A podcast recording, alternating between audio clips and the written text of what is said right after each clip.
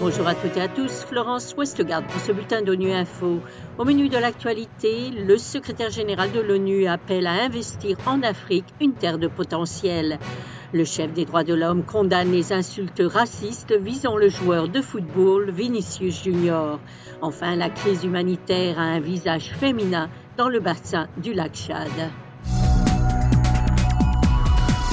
L'Afrique est une terre au potentiel et aux ressources énormes, a déclaré le secrétaire général de l'ONU lors de dialogues sur l'Afrique qui se déroulent actuellement au siège de l'ONU à New York.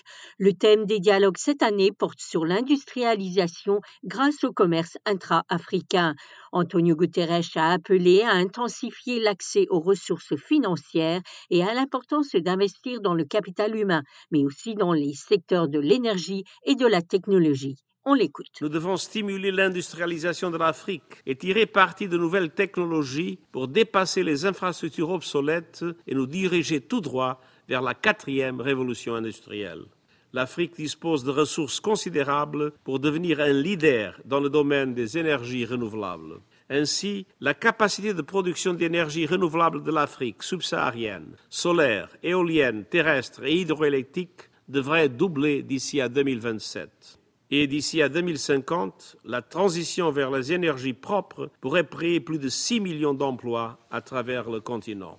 Pourtant, l'Afrique n'a reçu que 2% des investissements mondiaux dans les énergies renouvelables au cours de la dernière décennie nous devons renforcer le soutien financier et technologique aux pays africains afin de garantir l'accès à une énergie abordable et propre pour tous d'ici à 2030 et de parvenir à des émissions nettes nulles d'ici à 2050. Le chef des droits de l'homme des Nations Unies a condamné aujourd'hui les insultes à caractère raciste dont a été victime le joueur de football brésilien Vinicius Junior lors de la défaite de son club Real Madrid à Valence. Il a appelé les organisateurs d'événements sportifs à mettre en place des stratégies de prévention du racisme dans le sport. On l'écoute. Les injures racistes dont a été victime, une fois de plus, le joueur de football du Real Madrid, Vinicius Junior, en Espagne dimanche dernier sont un rappel brutal de la prévalence du racisme dans le sport. J'appelle ceux qui organisent des événements sportifs à mettre en place des stratégies pour prévenir et lutter contre le racisme. Il reste encore beaucoup à faire pour éradiquer la discrimination raciale et cela doit commencer par écouter les personnes d'ascendance africaine, les impliquer de manière significative et prendre de véritables mesures pour répondre à leurs préoccupations.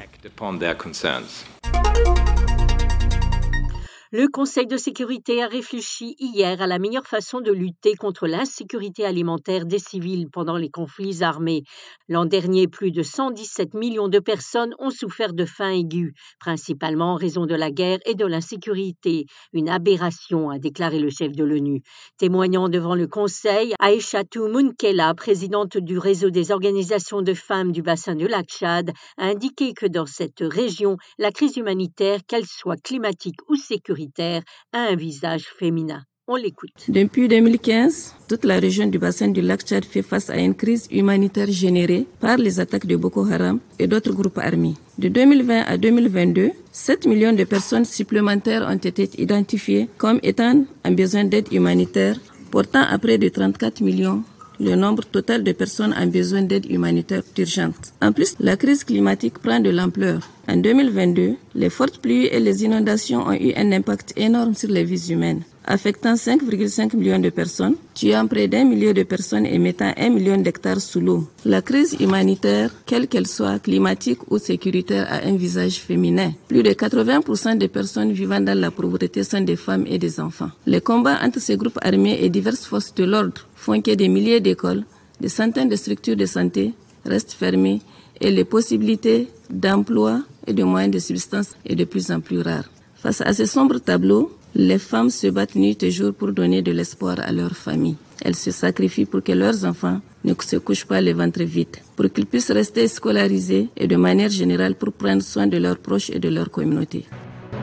Voilà, fin de ce bulletin d'ONU Info. Vous pouvez nous retrouver sur Internet et sur nos comptes médias sociaux Twitter et Facebook.